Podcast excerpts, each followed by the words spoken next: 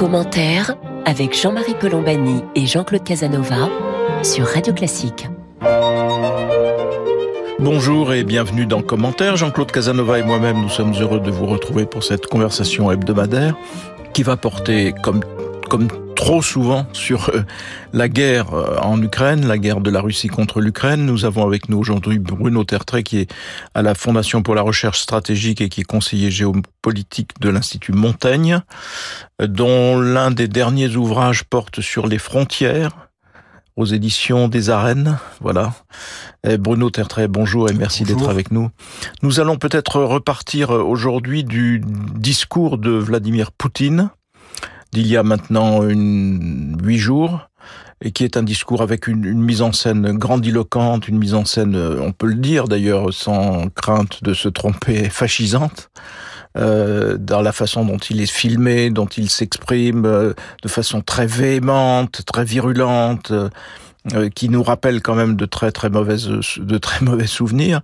Mais ce qui est intéressant dans ce discours, c'est la réaffirmation par Vladimir Poutine de ce qu'il souhaite, de ses ambitions, de ses buts de guerre finalement, qui consiste au fond à rassembler tout ce qui est russophone.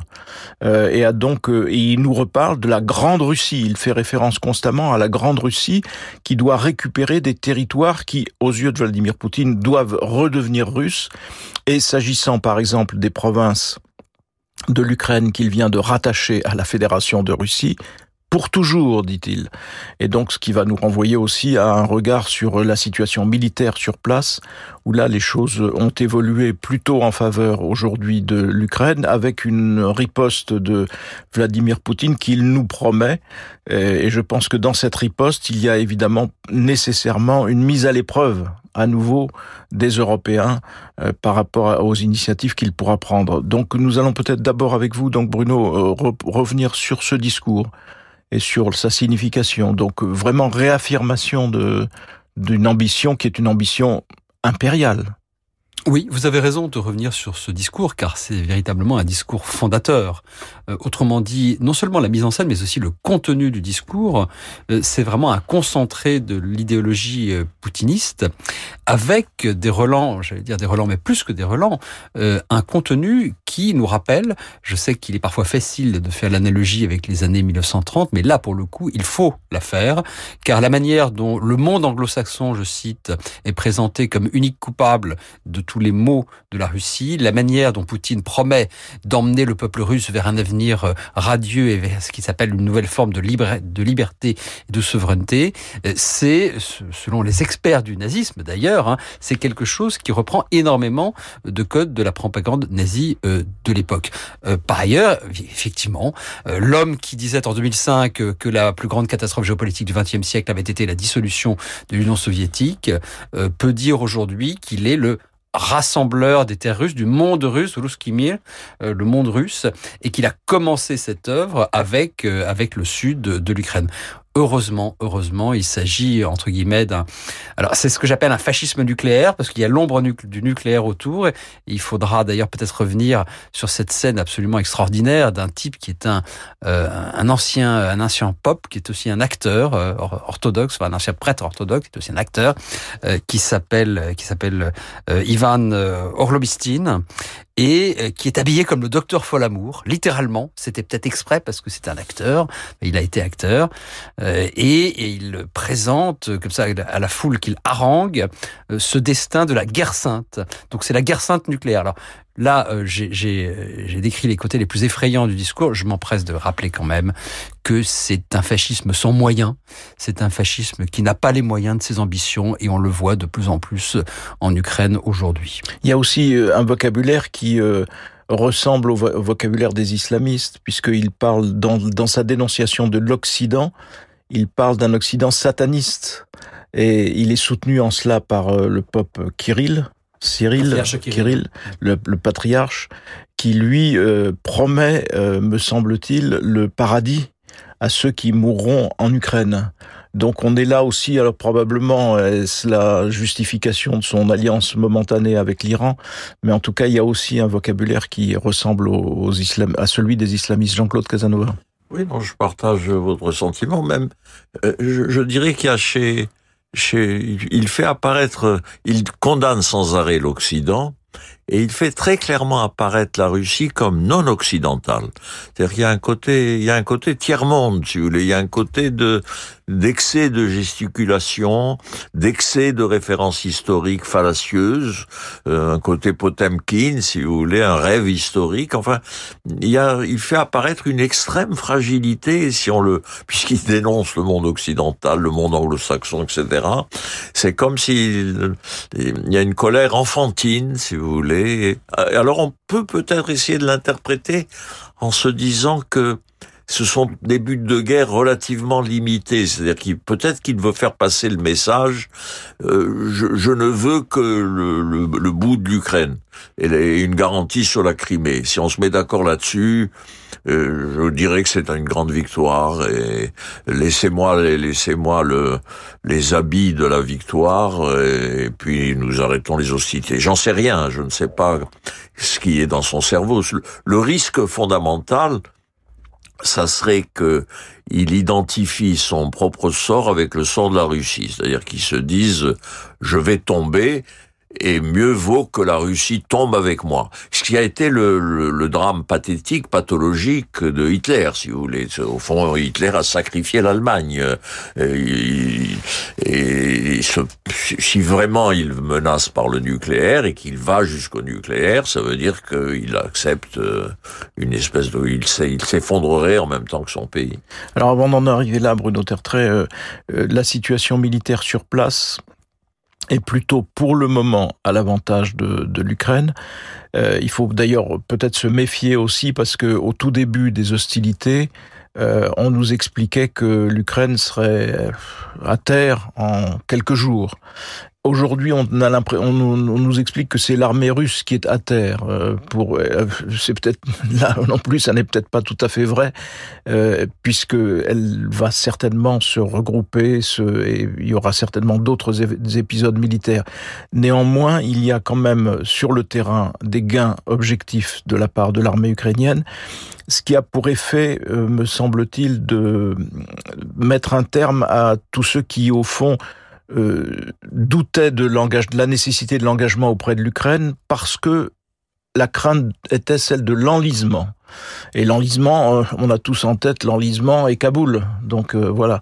Et là, on n'est pas dans l'enlisement, on est dans une guerre de mouvement à nouveau avec des gains pour l'Ukraine. Donc au fond, les gens qui étaient réticents à aider l'Ukraine sont plutôt aujourd'hui partants pour continuer de l'aider. Donc ça, c'est un, un des gains, si j'ose dire, de la période Bruno Tertré.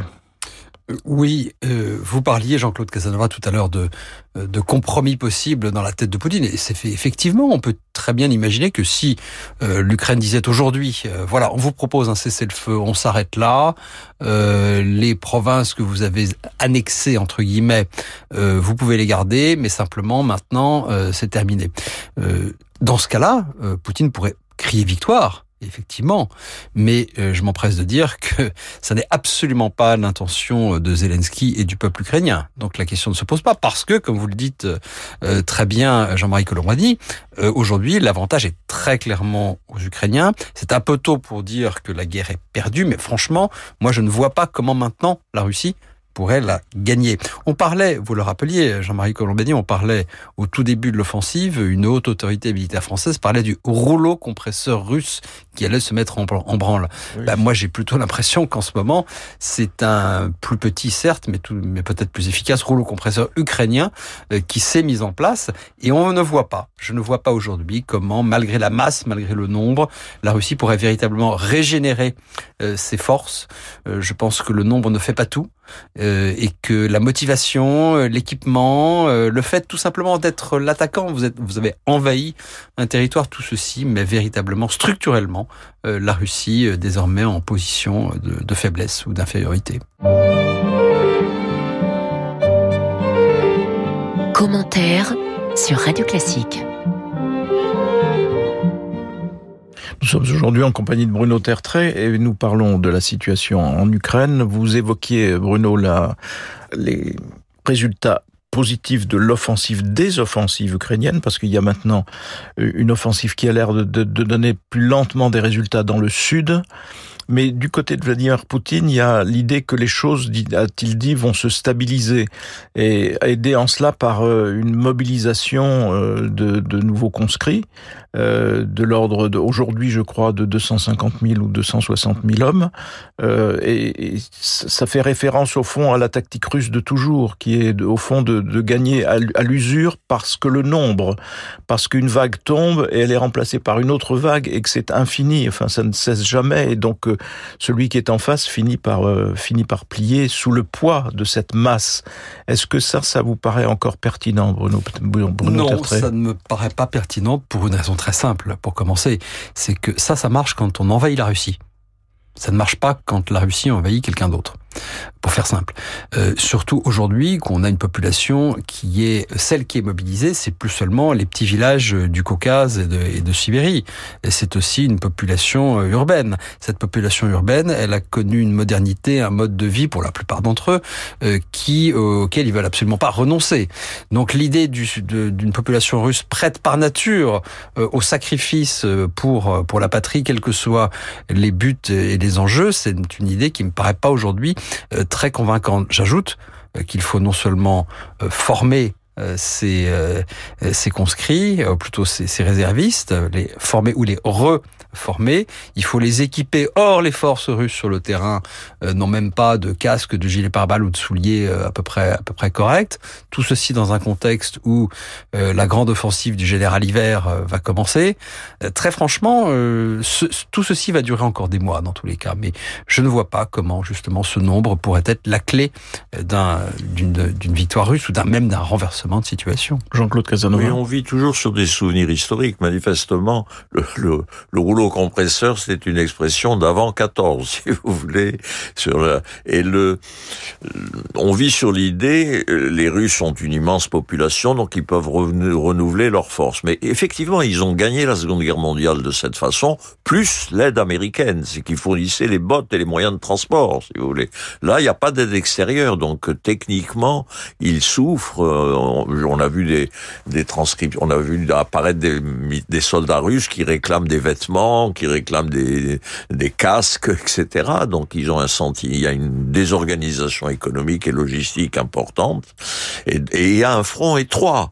Ce, n'est pas la Russie qui est envahie, comme vient de le dire notre ami Bruno. Donc euh, si ils n'arrivent pas à avoir un sursaut militaire dont je ne vois aucun élément apparaître, ils, ils vont ils vont perdre et ils auraient intérêt, mais tout le problème est de savoir comment Poutine sent sa propre situation, si vous voulez. Parce que bien évidemment, s'il négocie la paix, c'est un échec, un échec politique pour lui. Il doit, il doit s'en aller. J'ai l'impression qu'il n'a pas envie de s'en aller. Alors, il est entouré aujourd'hui de jusqu'au boutiste puisqu'il a promu euh, le président tchétchène au plus haut grade de l'armée russe. Euh, qu'est-ce que cela signifie, Bruno Tertrais, sur le plan de la vie intérieure? Est-ce que Poutine peut être menacé dans l'exercice de son pouvoir ou est-ce que les choses sont tellement verrouillées que, euh, justement, avec l'aide du président tchétchène, il, de toute façon, il continuera?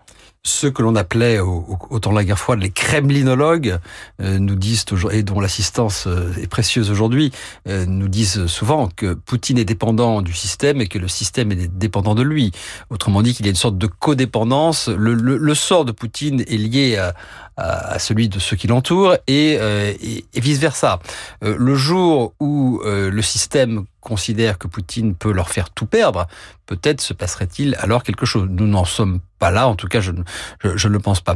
Euh, le fait que Ramzan Kadyrov, le, satrape tchétchène de Poutine, euh, est l'un de ses principaux hommes de main, au sens mafieux du terme, euh, est effectivement été promu, euh, ça, euh, ça dit quelque chose aussi, parce que Kadyrov ne fait pas mystère de son insatisfaction quant à la manière dont les opérations militaires ont été conduites jusqu'à présent. On voit de plus en plus des milices, les fameuses milices de Prigogine, euh, les Wagner et compagnie, euh, qui euh, qui sont mobilisées elles aussi et avec des nouveaux recrutements pour aller se battre aux côtés des forces régulières russes.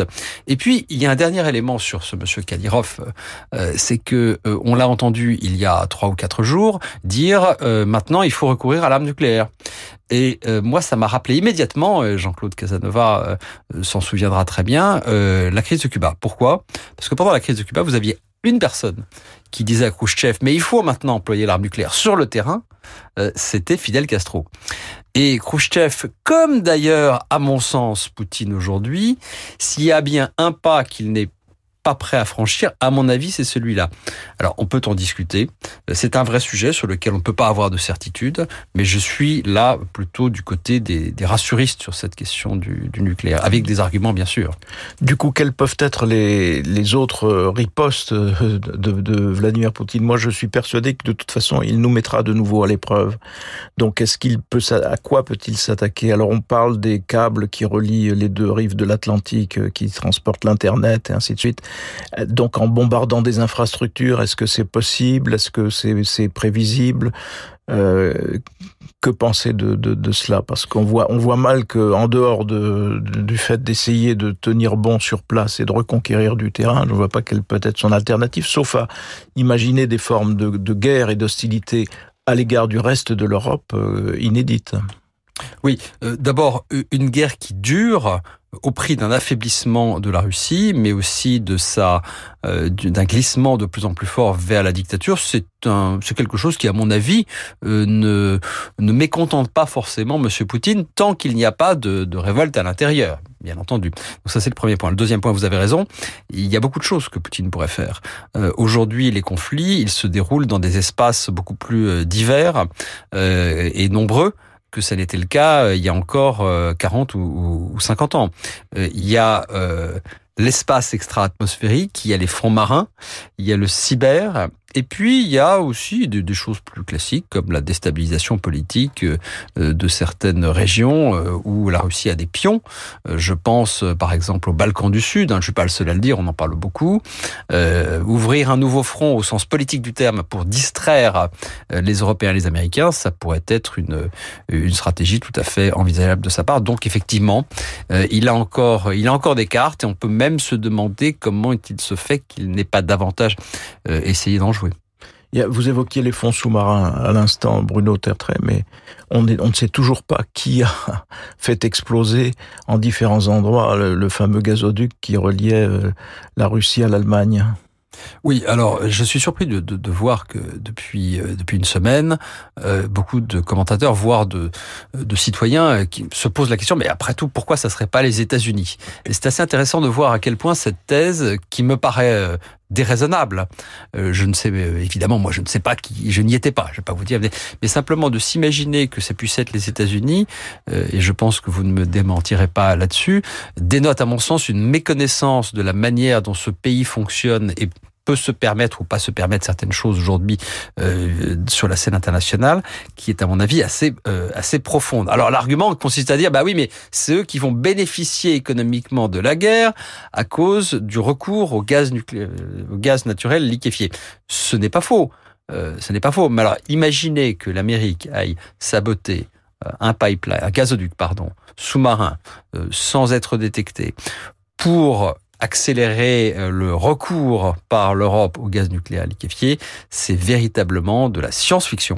Et je pense que c'est voilà. surtout que. Mais j'en je, je, reparle parce que c'est quelque chose que l'on entend, qu'on entend, qu entend, en France. Mais ça veut dire que l'anti-américanisme est un ressort qui est toujours très très puissant. Ah, c'est comme si on disait au fond, la Seconde Guerre mondiale, les Américains ont profité de la victoire, donc il eût mieux valu qu'ils ne viennent pas, donc euh, qu'on laisse Hitler faire.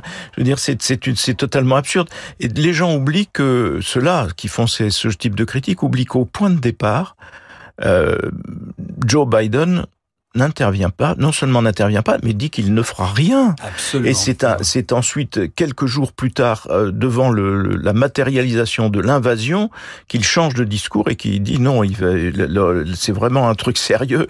L'Europe est en danger, il va falloir qu'on intervienne. Il faut toujours rappeler que Biden n'est Biden, euh, malgré des déclarations parfois un petit peu à l'emporte-pièce, Biden et surtout la Maison Blanche euh, autour de lui ne souhaitent pas, n'ont jamais véritablement souhaité. D'abord, cette guerre c'était la pire chose qui pouvait leur euh, tomber dessus, entre guillemets, puisqu'ils ne rêvent que de se tourner vers l'Asie. Et ils ont toujours freiné, euh, malgré l'importance de leur assistance militaire, ils ont toujours freiné les cas de fer. Juste un dernier point. Moi, j'ai le sentiment que ce qu'on disait à propos de, de ces soupçons sur les États-Unis et le gazoduc. J'ai l'impression que c'est aussi tout simplement le fait que puisque on ne peut plus défendre Poutine et que la poutinophilie euh, est devenue inaudible, bah, si on peut plus soutenir la Russie, on attaque l'Amérique. Parfois, c'est peut-être aussi simple que ça. C'est peut-être aussi simple que ça, en effet, Jean-Claude Casanova. mais non, mais je crois que c'est sans porter. Si vous voulez, il y a, la sottise reste permanente, donc il faut accepter que des sottises s'expriment. Mais le, euh, dans le dans le problème du nucléaire, je ne vois pas qu'est-ce vois pas ce que ça peut être d'autre qu'une menace parce que il ne peut pas employer le nucléaire en Ukraine, il ne peut pas employer le nucléaire contre un pays de l'OTAN, et, donc, euh, il ne va pas déclencher une guerre mondiale, si vous voulez. Il va pas attaquer l'Angleterre. Il y a des Russes qui ont dit qu'il fallait bombarder Londres, euh, etc. Ce sont là aussi des sottises, si vous voulez. Il n'est pas. Alors, c'est difficile de penser qu'il est fou à ce point. Dans le déclenchement des grandes guerres, il faut toujours intégrer une dimension précisément de, de folie individuelle. Il y a des dirigeants qui se trompent lourdement, qui font des erreurs, qui conduisent au pire. Donc, on est toujours, on est un petit peu dans cette situation où on peut craindre le pire, où on, se disait au début du conflit, une fois qu'il a eu envahi l'Ukraine, on se disait, il faut maintenant apprendre à penser l'impensable avec Vladimir Poutine. Donc euh, voilà. Juste un mot avant de terminer parce que le, temps passe vite. Euh, Bruno Tertrais, il y a eu donc euh, à Prague cette semaine un grand rassemblement européen, 44 pays, sauf la Russie et la Biélorussie bien sûr, à l'initiative au départ de la France, euh, pour euh, se rassembler et montrer au fond que l'Europe existe. Et cette réunion qui était probablement à une destination autre a pris une valeur symbolique forte à cause de la guerre et à cause de la situation. Est-ce qu'il faut accorder de l'importance à ce rassemblement? Est-ce que c'est porteur d'avenir ou est-ce que c'était simplement une manœuvre diplomatique de la part d'Emmanuel Macron qui a bien réussi. Euh, on a l'impression d'une accélération de l'histoire. Je sais que Jean-Claude Casanova le, sait mieux que moi, que c'est souvent un sentiment qu'on a sur le moment. Mais là, véritablement, il y a beaucoup de choses qui se passent. Euh, c'est une initiative française qui à mon sens, au départ, avait très peu de chances de se réaliser, qui consistait à dire, en gros, bah voilà, euh, l'Ukraine dans l'Union européenne, pas tout de suite, mais on a euh, la Grande-Bretagne qui, elle, est sortie de l'Union européenne, mais il faut quand même qu'on trouve le moyen de coopérer avec elle. Il y a des pays autour. Est-ce que c'est pas le moment de recréer une enceinte de coopération, y compris très concrète, parce qu'on parle de projets d'infrastructure, de connectivité, etc., où on puisse, sans la Russie, euh, puisque la Russie est devenue un trublion, une persona non grata dans le, dans le reste de l'Europe, si tant est qu'elle soit encore européenne, parce que je vous rejoins sur ce que vous disiez tout à l'heure.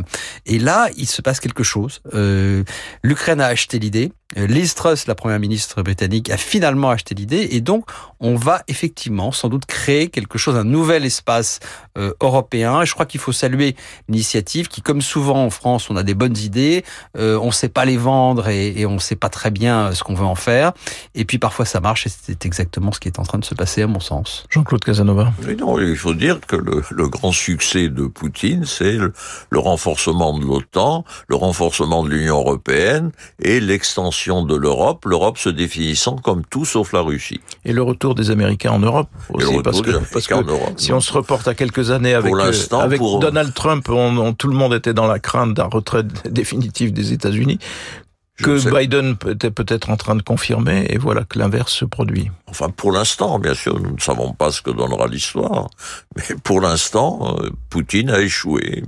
Et pour qu'il réussisse, pour qu'il se stabilise, il faudrait euh, un énorme changement et de sa personnalité et de la situation.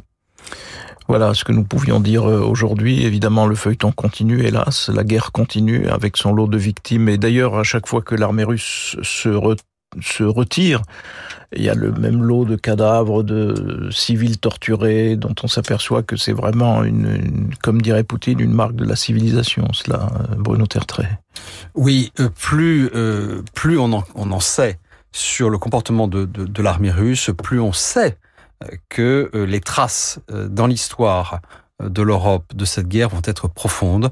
Et je pense personnellement que la Russie est en train de partir de l'Europe et que euh, l'Ukraine l'enchasse, mais elle l'a bien cherché. Je crois malheureusement, parce que c'est une histoire triste, d'abord pour les Russes eux-mêmes, que nous allons vivre pendant plusieurs années, peut-être plusieurs décennies, avec un continent européen dont la Russie ne fera pas partie parce qu'elle aura besoin, littéralement, j'emploie parfois le mot thérapie, de revenir sur elle-même, de faire le travail qu'elle n'a jamais fait sur son histoire, qu'avait fait au contraire l'Allemagne, euh, et que ça, ça prendra beaucoup de temps. Ce n'est pas une histoire très game, mais en tout cas, en tant qu'Européens, nous sommes obligés, à mon sens, de nous séparer de la Russie pour un temps. Voilà, merci beaucoup Bruno Tertrais. Vous appartenez à la Fondation pour la recherche stratégique et conseiller géopolitique de l'Institut Montaigne. Merci à vous toutes et à vous tous de nous avoir prêté attention aujourd'hui. Jean-Claude Casanova et moi-même, nous vous donnons, nous vous remercions bien sûr, et puis nous vous donnons rendez-vous samedi prochain pour une autre édition de commentaires.